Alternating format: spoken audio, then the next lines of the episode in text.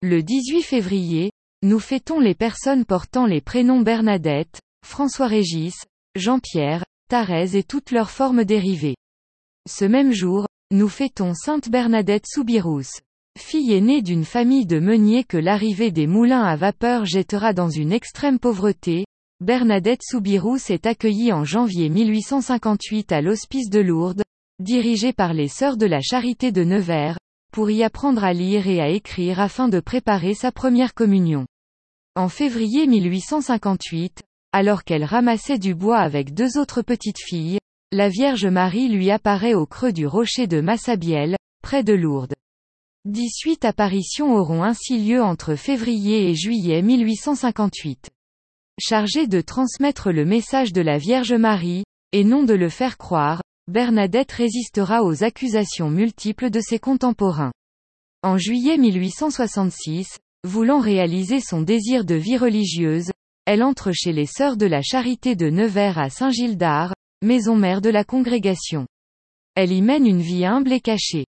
Bien que de plus en plus malade, elle remplit avec amour les tâches qui lui sont confiées. Elle meurt le 16 avril 1879. Elle est béatifiée le 14 juin 1925 puis canonisée le 8 décembre 1933. Son corps, retrouvé intact, repose depuis 1925 dans une chasse en verre dans la chapelle. Chaque année, venant du monde entier, des milliers de pèlerins et de visiteurs se rendent à Nevers pour accueillir le message de Bernadette. Sainte Bernadette Soubirous de santé fragile, mais entourée de l'amour des siens et d'une foi solide, cette adolescente de 14 ans rencontra la Vierge à 18 reprises à la grotte de Massabielle. Figure de sainteté site de l'Église catholique en France vidéo du CFRT, Jour du Seigneur. Bernadette Soubirous naquit au moulin de Boly, au pied du château fort de Lourdes le 7 janvier 1844, de François Soubirous, meunier, et de Louise Castero. Elle avait 14 ans quand l'Immaculée l'appellera à être sa confidente et sa messagère, en février 1858. Elle rentrait alors de Bartrès, où elle avait passé quatre mois chez sa nourrice. Elle habitait alors avec ses parents, ses frères et sœurs dans une profonde misère au cachot. Elle était simple et de santé fragile, mais pleine de bon sens et de joie de vivre. Elle désirait plus que tout faire sa première communion.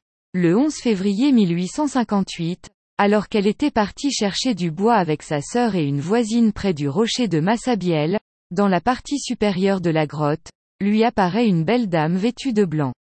Jusqu'au 16 juillet, 18 apparitions.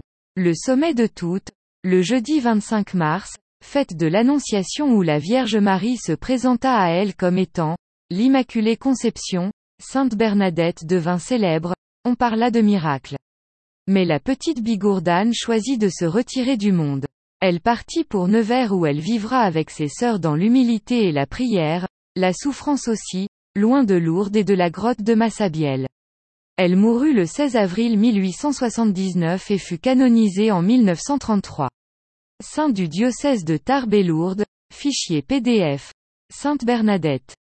En juillet 1866, voulant réaliser son désir de vie religieuse, elle entre chez les Sœurs de la Charité de Nevers à Saint-Gilles-d'Art, maison mère de la congrégation.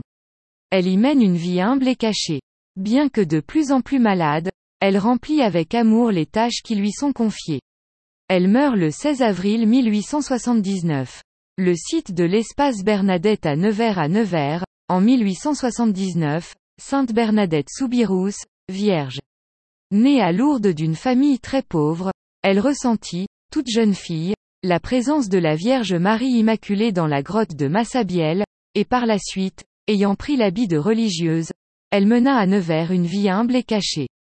Retrouvez-nous sur le site nominis.cef.fr.